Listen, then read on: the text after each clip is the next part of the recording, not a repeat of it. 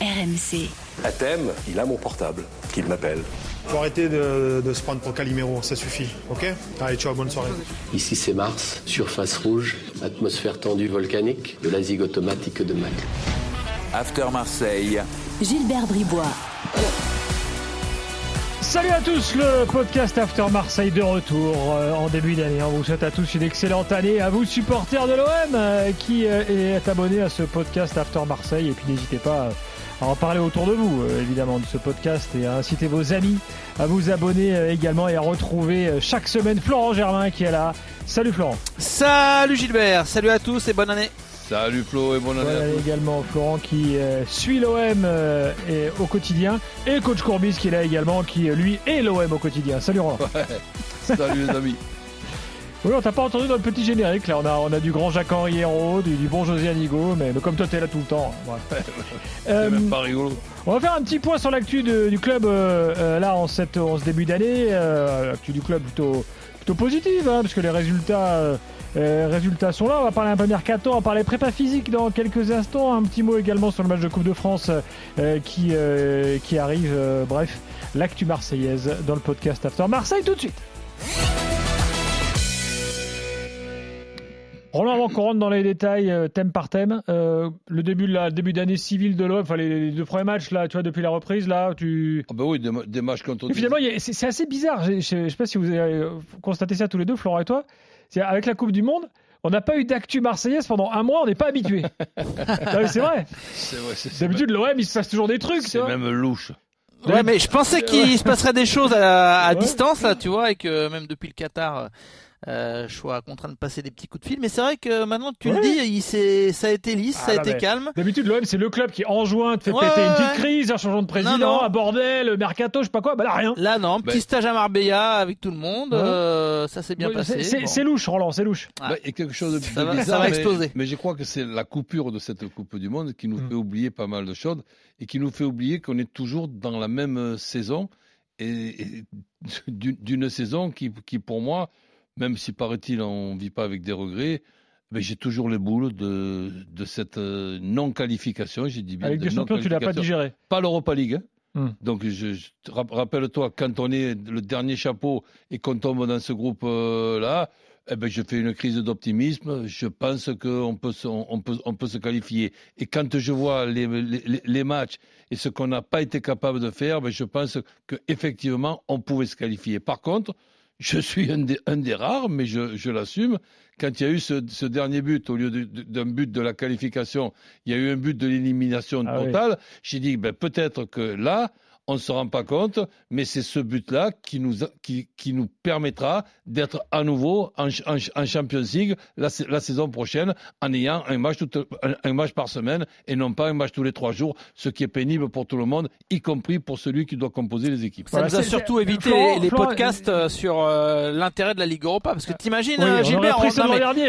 Ah non, mais c'est sûr, toutes les Ah, semaines, on, C'était la on- conférence League. on se serait chauffé avec Roland et moi je veux plus de ça. Ça, ça nous fait mal au cœur. euh, Bon, tu remarqueras, on s'aime tellement. tu remarqueras Roland ce malin, euh, premier podcast de l'année 2023. Qu'est-ce qu'il fait d'entrée? Pam, Bam il te remet le but euh, de l'élimination dans la Ah tronche, mais il arrive à en faire un petit truc positif quand même. Tu vois, en te laissant un petit, un petit espoir. Là, voilà. Ah, c'est pas faux que le fait de plus avoir de matchs en semaine, euh, ça, ça peut avantager l'OM. En tout cas, si, si tu fais la photo euh, du week-end, du moment, euh, avec Lens qui carbure et Marseille qui arrive à, à suivre, à suivre la cadence, tu peux te dire que les deux n'ayant pas de match en semaine, Oui. ça peut être un avantage par rapport à la concurrence. Et ils sont à ce niveau-là à, à égalité, on va Et dire. je, te de- de rajoute, force. et je te rajoute aussi qu'il est fort possible, bon, pas certain, mais fort possible que cette saison, la troisième place soit aussi intéressante que la seconde, parce que j'ai regardé tous les clubs qui peuvent gagner cette, cette Europa League et,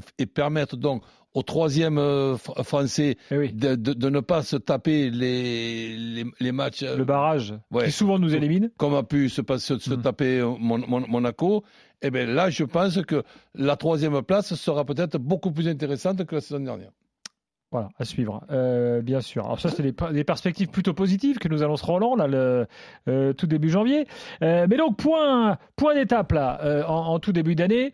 Déjà, Florent, parlons un peu de ce qui s'est passé, donc, effectivement, dans la discrétion, cette, pendant, juste avant les fêtes, là, un stage, et une vraie préparation physique pour une deuxième moitié de saison euh, c'est ce qu'on a, c'est ce qu'on a mis en place à Marseille, c'est ce qu'a fait Tudor. Bah, il y a eu un mois de, de coupure, hein, en gros, mmh. comme pour tout le monde. Euh, il y a eu une dizaine de jours, deux semaines de, de vacances, et puis après ce travail à, à Marbella. En, en, quoi il a été important ce moment? Bon, euh, déjà pour euh, mettre dans du coton, comme on dit, certaines individualités, parce que il y a des joueurs qui peuvent devenir des, des joueurs majeurs, mais il faut qu'ils soient bien physiquement. Je pense à Eric Bailly. ça peut être un patron derrière, mais forcément si sa cuisse le laisse tranquille, le laisse en paix. Donc déjà pour soigner quelques blessés, ça a été euh, capital. Et puis, euh, c'est vrai que l'OM, un peu comme Lens d'ailleurs, ils ont quand même ce, style de jeu, euh, ça va d'un but à l'autre, ça demande un gros volume. Tudor, il veut que tout le monde attaque ou presque. C'est... Des fois, on dit tout le monde attaque, tout le monde défend, c'est un peu un cliché. Là, avec Tudor, ça ne l'est pas forcément parce que lui, c'est vraiment une demande que tout le monde soit à un moment donné capable de se retrouver dans une zone offensive, même si à la base c'est un défenseur. Et donc, ça demande un énorme volume de jeu. Et je suis pas sûr, honnêtement, que sans cette pause de quasiment un mois, euh, on ait eu les performances qu'on a actuellement. Moi, j'ai été très surpris euh, sur les matchs de Toulouse et, de Montpellier de voir euh, d'emblée ce volume de jeu des joueurs qui, si on avait joué ces matchs au mois de décembre avec l'enchaînement qu'il y a eu donc entre la Ligue des Champions et, le championnat, franchement, on n'aurait pas retrouvé un, rongier à, à ce niveau-là. Alexis Sanchez, il commençait à tirer la langue. Payet, il s'est un peu, même s'il était un petit peu en dedans quand même contre contre Montpellier il a fait un bon match contre Toulouse. Euh, Payet, il a profité de cette trêve aussi euh, pour euh, bah, se refaire une, forme physique. Donc, euh, à la fois dans les individualités et dans le travail, l'exigence, le volume, je répète, que demande Tudor, cette pause, elle a été très bénéfique. Et Marseille, je pense comme Lens font partie des équipes qui bah, donnent beaucoup sur le terrain je pense que cette pause, elle, elle, elle, sera salutaire euh, pour leur permettre justement de, de tenir la oui, cadence. Elle sera salutaire et, et j'insiste là-dessus, c'est que moi la réponse, je te la donne, même si on ne pourra pas trouver la preuve mais je suis sûr que ce que tu dis, ça, s'est passé justement grâce à cette coupure. Mais ensuite, ça ne va pas se détériorer avec les matchs tous les, tous les trois jours, comme, comme, ça a pu, comme ça a pu se faire dans la première partie. Là maintenant, tu as un match tous les huit jours. Tu as notre copine qui nous fait plus de clin d'œil, cette Coupe de France.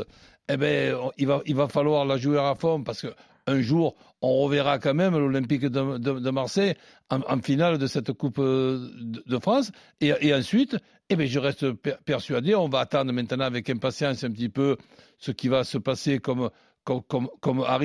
On va voir un petit peu après six mois l'utilisation de Gendouzi, va, comment, comment le, va être. Et cet effectif de l'OM avec un match tous les huit jours, je trouve que cet effectif doit terminer logiquement dans le pire des cas à la troisième place. Ah, c'est sûr que Gendouzi et Verretou, Roland, ils n'ont pas été fatigués par euh, leur temps de jeu à la Coupe du Monde. Non, mais là, sur Guéry, absolument, mais sur Guéretou, je, je, je, je, je me demande si c'est pas plus usant de passer un mois, non, mais honnêtement, de passer un, un mois aussi. sur le banc à pas jouer, euh, à trouver un peu le temps long, euh, à comprendre dès le troisième match que bon, bah ça va, hein, t'es, euh, oui, tu, tu, sauf miracle, tu, ouais, sauf miracle, tu joueras pas. Je pense que ouais. nerveusement, ça peut être. Euh, après, fatigant. si tu veux, il y a, y a quand même un, un entraîneur. Vu, vu, le nombre d'heures qu'ils ont passé sur le banc, ils ont peut-être eu les problèmes de dos. Mais il y a un, entra un entraîneur qui, qui, logiquement, quand tu as un entraîneur passionné comme, comme Tudor, tu dois bien réfléchir à ce qui s'est passé dans la première partie. Gendouzi, il n'a pas repris tout de voilà. suite. Non, mais malgré, que, bah, malgré le, fait qu'il qu gardé le rythme. L'utilisation de Gendouzi dans cette organisation avec deux, deux numéros 10 et, et, et, un numéro 9, voire Sanchez numéro 9 systématiquement et pendant tout le temps, j'y crois pas. La possibilité qu'il se relaie avec euh, Dieng, ok.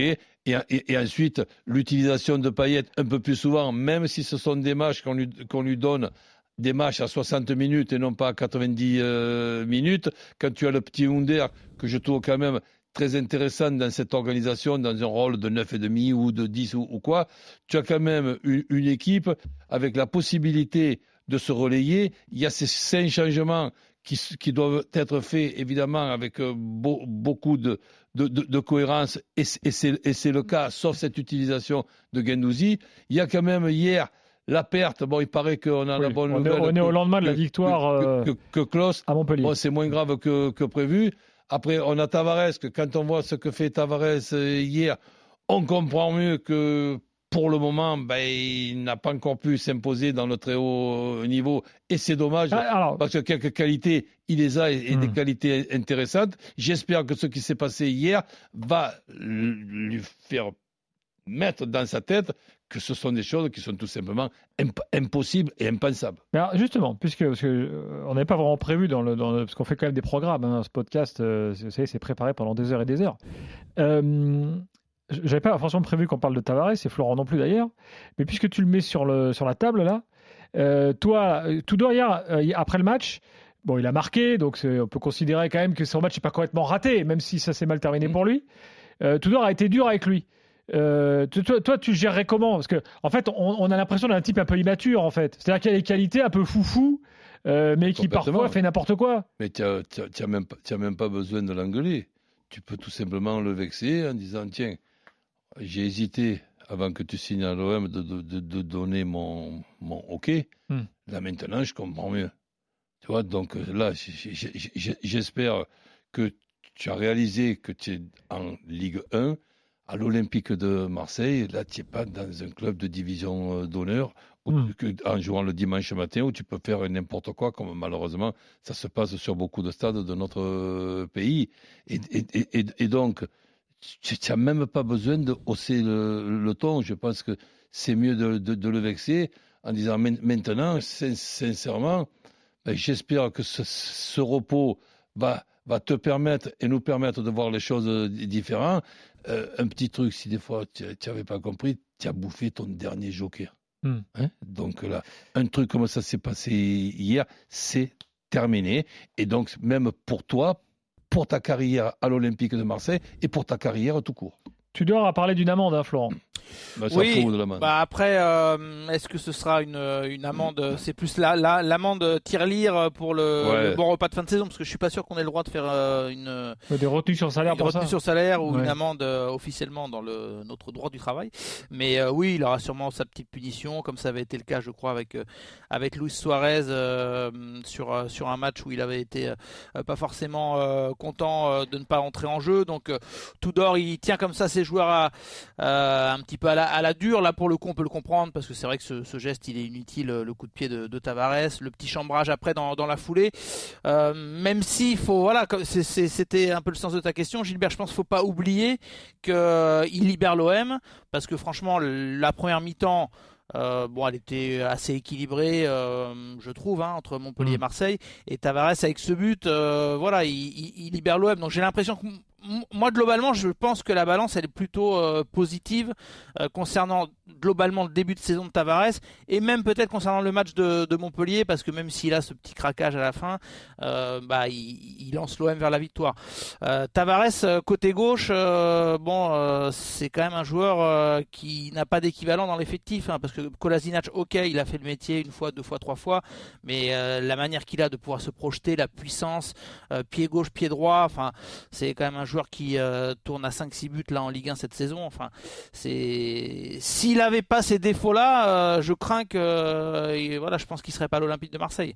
Et à la limite, Ouais, mais ju- justement, il, il- il peut se servir de cette, expéri- de cette expérience d'hier hmm. pour progresser pour la suite Ouais, de sa mais bon, carrière. si l'OM veut espérer le garder, à la limite, faut, faut qu'il ait comme ça deux trois petits défauts de temps en temps bien visibles de tout le Ouais. monde, parce que sinon, je te, je te, je te rassure que la première ligue ou d'autres grands clubs vont, vont se l'arracher. Bah, Donc, il a ce côté euh, immature. On a vu que dans ouais. les gros matchs, il était pas, euh, euh, il n'arrivait pas à élever son niveau, notamment en Ligue des Champions.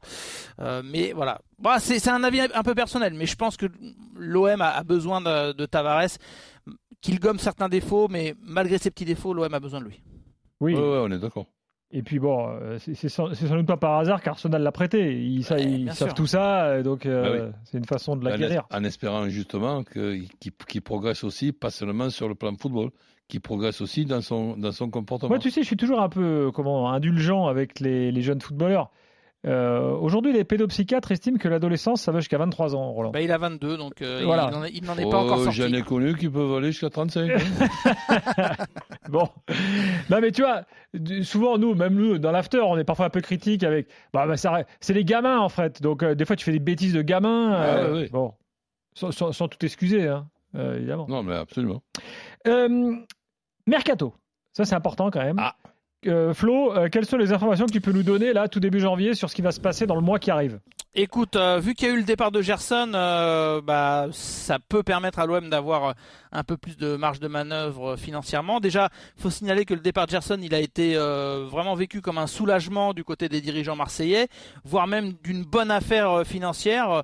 Est-ce que c'est en dessous, juste au-dessus des 20 millions d'euros si on comprend tout, c'est-à-dire les paiements qui ont été annulés, parce qu'on rappelle que Gerson retourne dans son ancien club, donc l'OM n'avait pas encore payé tout le transfert, donc certains paiements ont été annulés, il y a des bonus, etc. Bon, bref, l'OM euh, est satisfait déjà un de l'avoir euh, vendu parce que ça devenait un petit peu un boulet, euh, pour le dire vu- vulgairement, pour Igor Tudor, et surtout ça peut permettre à l'OM de, de recruter. L'OM veut deux recrues dans le domaine offensif, et d'ailleurs le mercato sera principalement au niveau de l'attaque, hein, puisqu'il y a eu la blessure d'Arit, les départs de Gerson et de Luis Suarez. Donc ce qu'on peut dire sans, sans trop prendre de risques, c'est que l'OM veut un milieu offensif type euh, Malinowski, hein, on en reparle, euh, le joueur de l'Atalanta Bergame, euh, ukrainien, 29 ans, euh, gaucher, bon tireur de coups francs, volume de jeu, très bon passeur, etc. Ça serait une très bonne recrue, surtout Longoria, Pablo Longoria et Javier Ribalta adorent ce joueur et n'ont jamais perdu le contact avec, lui et l'Atalanta. Donc s'il y a moyen d'avoir un prêt avec option, voire obligation d'achat, l'OM bah, va tenter le coup. Donc c'est une vraie piste, euh, Malinowski. Mm. Et puis après, ce qu'il faut euh, rappeler, euh, est-ce que euh, Jean-Pierre Papin euh, a influé là-dessus? Est-ce que ce sont des discussions? Est-ce que voilà, petit à petit, ça a fait euh, le chemin dans la tête des dirigeants? Mais en tout cas, l'OM veut un avant-centre. Euh, aussi et surtout pour permettre à Alexis Sanchez de retrouver un rôle euh, plus en soutien justement d'un d'un d'un avant-centre et d'un et d'un vrai buteur. Alexis Sanchez, il, il est quasi exemplaire dans son comportement, mais euh, au fond de lui, il s'agace un petit peu de Ouais. euh, de- d'être tout seul devant, de jouer plus dos au but que face au but. Ça, l'OM l'a compris et aimerait recruter un attaquant. Moi, j'ai pas d'infos sur Bamba Dieng. On dit euh, que ça va discuter pour prolonger, etc. Euh, je mettrai pas ma main à couper que euh, qu'il parte pas cet hiver. hein. Ça peut se faire aussi s'il y a une offre au mois de janvier. Donc euh, voilà. Avec ou sans Bamba Dieng, quoi qu'il arrive, l'OM veut un attaquant. Euh, donc euh, ce serait euh, deux recrues minimum, secteur offensif. Et après, selon Pour toi, euh, Roland, c'est la priorité absolue, un neuf? Ah, je trouve que c'est très intéressant justement pour, pour ce qu'explique euh, Flo, dans, dans le sens que ça, ça permet à euh, Sanchez de, de pouvoir jouer un des deux numéros 10 et pas toujours Eh oui. le numé- numéro 9 là tout seul à la pointe de l'attaque faire pardon, des mais et tout ça. Les gars, le, le 9 à l'OM, c'est toujours le poste un peu, euh, un peu vedette, quoi. C'est-à-dire le, le fameux grand attaquant. Eh oui. euh, Oui, Et puis à chaque fois, le 9, c'est le mec qui est le plus regardé à Marseille. je que, De, de, que. Milik à Titi Camara. Enfin, tu vois, la liste est longue, tu as connu ça par cœur. Mais je te, je, te, je- je- je te dirais que tu as raison, mais je te rajouterai aussi que c'est pas seulement à Marseille. Oui, mais je sais pas, j'ai l'impression qu'à Marseille, il y a une, obsession du 9. Non, mais Bah, bon, parce ah, que- parce qu'il y a- non, mais- il y a- il y, a eu quand même toute une liste. Exactement, Ouais. c'est quand tu as l'héritage de Donc, tu peux pas Papin, Drogba, qui. etc. Tu Ouais. peux Ouais. pas te, te planter derrière. Et quand, comme moi, tu remontes jusqu'à Scoblard. euh, Oui, oui, euh, dire, ouais, euh, je, je, suis laissé, je suis resté sur les 30 dernières années, on va dire. Mais bon, il y a tellement eu de grands noms que euh, rapidement, tu, si ça va bien, tu fais la comparaison. Parce que rappelle-toi, Benedetto, au début, ça a bien tourné. On disait, aïe, aïe, il y a le grand attaquant à Marseille. Mhm. Euh, Milik signe, on se dit, bah là, c'est sûr, c'est c'est clair, c'est net, c'est officiel. On a le, euh, le, le grand attaquant que, que tout Marseille attend. C'est qui le dernier grand attaquant qui a été adoubé par tout le monde? Gignac? Pogba. Non, Drogba, tu veux dire Drogba, tu veux dire Euh, Nyang, ah non, je pense Nyang après, Nyang. après Drogba quand même. Euh, et Gignac, Ouais, ça a été- Gignac quand même. et Oui, oui, Gignac, ça a été jeté moi non plus. Il, est resté 5 ans. Euh, on va dire que la moitié a été Nyang- compliquée. Nyang, Nyang, c'est pas mal. mais c'est quand même Ouais. Mamadou Nyang, je pense. Bon, bah, exactement. Bon, qui, qui, qui a aussi été le meilleur joueur de l'histoire de Strasbourg, bien sûr. Eh oui, il fait Moi, pas cette J'exagère. carrière à, J'exagère, on en a eu des mieux à. Marseille s'il passe pas par Euh, Strasbourg. Il, a, il, a, il a dû ah, s'aguerrir en termes de pression que populaire à Strasbourg avant de venir à Marseille. Exactement. C'est pas, pas Mitroglou. hein. Marseille restant le Strasbourg du Sud, vous le savez tous. Exactement. C'est- pas Mitroglou, oui, t'as raison. Non, non, là, je, te garantis, je te garantis que c'est pas lui. Bon, voilà donc pour le mercato. C'est impor- c'est- c'est important. Alors, euh, je sais pas si Papin aura. Tu parlais de Papin, je sais pas si c'est lui qui aura un rôle particulier sur le neuf. euh, mais il peut, quand même euh, donner son, avis. C'est la Moi, je vais te dire, vu que Longoria, c'est un malade de mercato, qu'il a ses bases et qu'il connaît tous les joueurs par cœur et tout, je suis pas sûr qu'il ait besoin de Papin pour savoir ce qu'est un Oui, bon numéro mais 9. Ça Enfin, fait bon. rien. Euh, pour, pour arriver, si tu veux, à te servir d'un papin plus que d'un autre, eh ben, tu lui- peux lui poser la question, pas seulement le profil du numéro 9, parce que Mm. trouver un numéro 9, tous les passionnés de football, t'inquiète pas, on, on, 9 fois sur 10, on va pas se planter. Mais par contre, trouver celui qui sera complémentaire avec les joueurs actuels de l'Olympique de, Marseille, et par exemple, tiens, déjà, euh, complémentaire avec euh, Payet et complémentaire avec euh, Sanchez.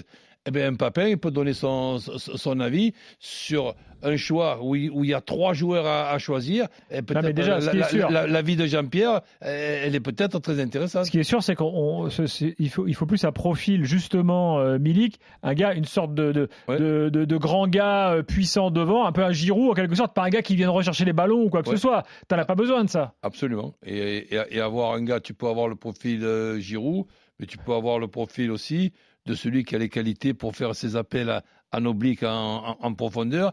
Tu as les couloirs quand même, Mm. même s'il y a Tavares qui est un peu fantasque, tu as les couloirs qui sont intéressants, tu as les deux numéros 10 qui sont intéressants, et tu as quand même 3-4 joueurs qui se partagent et qui se relaient en cours de match pour jouer ces postes de 6-8 avec un match par semaine. Et si tu, tu as un petit peu de, de réussite dans, dans, les blessures, ben à ce, moment-là, tu as quand même une équipe qui tient, qui, tient la route. Moi, le seul point, tu sais le- lequel c'est toujours, et quand Flo nous dit qu'il n'y aura pas de recrutement en ce qui concerne euh, les arrières centraux, ben là, il va falloir que Notre-Dame de la Garde, elle nous, elle nous aide pour que, bon, euh, Ouais, il c'est y ait- oui, y ait- sûr, il y ait- ouais. pas de blessure. hein. Non, mais il y en aura pas si euh, il se trouve que Eric Bailly montre euh, là dans les deux trois semaines que que, que ça tient la route. Euh, après, je te, je te dis pas qu'ils vont pas recruter derrière, mais pour le moment la priorité elle est elle Ouais, est sur le secteur euh, offensif. Mais euh, juste parenthèse, je suis pas sûr que ce soit le profil de pivot ou un peu à la Giroud qui euh,